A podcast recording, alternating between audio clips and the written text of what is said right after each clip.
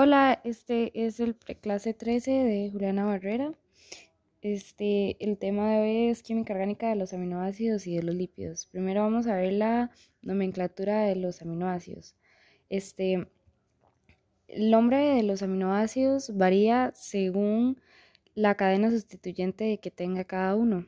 Entonces, hay 20, hay 20 aminoácidos principales y este, cada uno tiene su propio nombre según sea ese grupo funcional, ese grupo sustituyente que cambia. Hay aminoácidos que son esenciales que los seres humanos no sintetizamos, entonces deben estar presentes siempre en la dieta.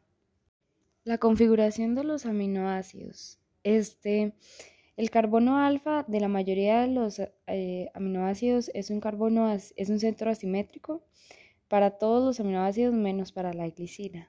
Para los aminoácidos, al ser enantiómeros, se utiliza la notación D y L, al igual que para los monosacáridos. Eh, a diferencia de los monosacáridos, estos se encuentran más en la naturaleza de tipo de configuración L. Propiedades ácido-base de los aminoácidos. Todos los aminoácidos tienen un grupo amino y un grupo carboxilo. Estos pueden existir de forma ácido básica según su pH. Se ha visto que los compuestos que se dan principalmente de forma ácida por, lo que retienen sus protones en disoluciones que son más ácidas que sus valores de pKa y en las formas básicas por lo que están desprotonados en disoluciones más básicas que sus valores de pKa. Generalmente los grupos carboxilos de aminoácidos tienen valores de pKa de más o menos 2 y los aminos protonados tienen valores de pKa cercanos a 9. Ambos grupos, por lo tanto, estarán en formas ácidas en una disolución muy ácida.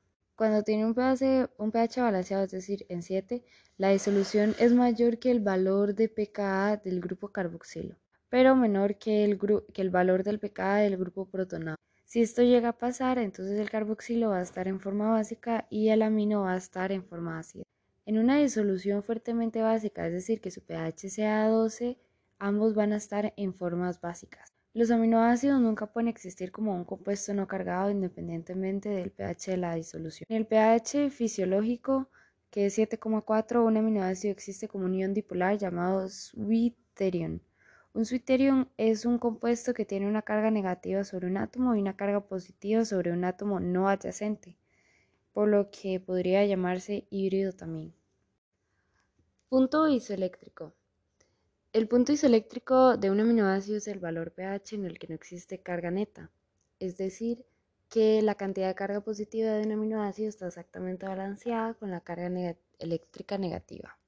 Hay aminoácidos que no tienen una cadena lateral, ionizable como la alanina y entonces este va el valor de su PI va a estar entre los valores entre sus dos valores de KPa. Para la mayoría de los aminoácidos que tienen una cadena lateral ionizable es el, promedio eh, es el promedio de los valores pKa de los grupos ionizables similares.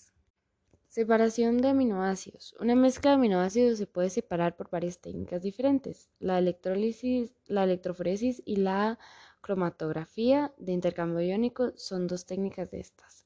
La electroforesis separa aminoácidos sobre la base de sus valores PI.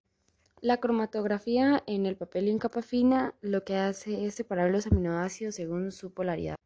La, la cromatografía de intercambio iónico separa e identifica los aminoácidos y determina las cantidades relativas de cada aminoácido en una mezcla. Ahora vamos a ver los lípidos. Este, el primer lípido que vamos a ver son los ácidos grasos, que también son ácidos carboxílicos, pero estos tienen una cadena larga. Estos pueden ser saturados e insaturados. Saturados se refiere a que están saturados de hidrógeno e insaturados se refiere a los que son con cadenas dobles de carbono. Cuando son saturados, los puntos de fusión aumentan por el aumento de la masa molar y estos también tienen una configuración cis. Las grasas y aceites son triglicéridos también. Los triglicéridos son lípidos en los cuales cada uno de los tres grupos OH de la glicerina forman un éster con un ácido graso.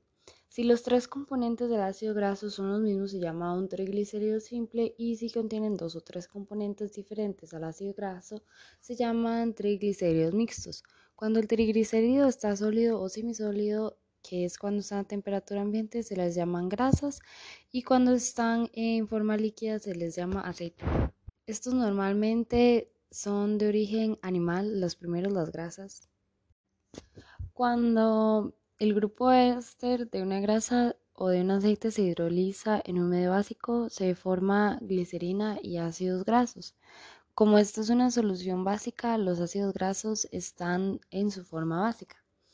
Entonces, las sales de sodio o de potasio de los ácidos grasos son lo que forma el jabón, por lo que la hidrólisis de un éster en una disolución básica se llama proceso de saponificación, que es el proceso en el que se produce el jabón.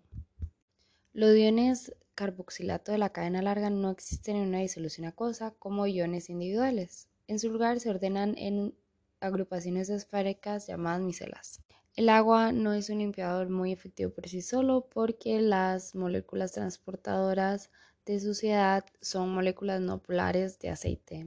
El jabón las puede limpiar porque las moléculas no polares de aceite se disuelven en el interior no polar de las micelas y se eliminan con la misera durante el enjuague. Los terpenos contienen múltiplos de 5 átomos de carbono, entonces estos se encuentran con 10, 15, 20, 25, 30 o 40 carbonos. La mayoría se encuentran en los aceites esenciales de las plantas y estos pueden ser hidrocarburos o pueden contener oxígeno, alcohol, cetonas y aldehídos. Los terpenos que tienen oxígeno comúnmente se les llama terpenoides. Estos se construyen al unir unidades de, isopreno de 5 carbones, normalmente unidos de cabeza a cola. El isopreno es el nombre común para el 2-metil 1,3-butadieno. Los terpenos se pueden clasificar como monoterpenos, que tienen 10, diterpenos que tienen 20, sesquiterpenos que tienen 15, triterpenos que tienen 30 y tetraterpenos que tienen 40 carbonos.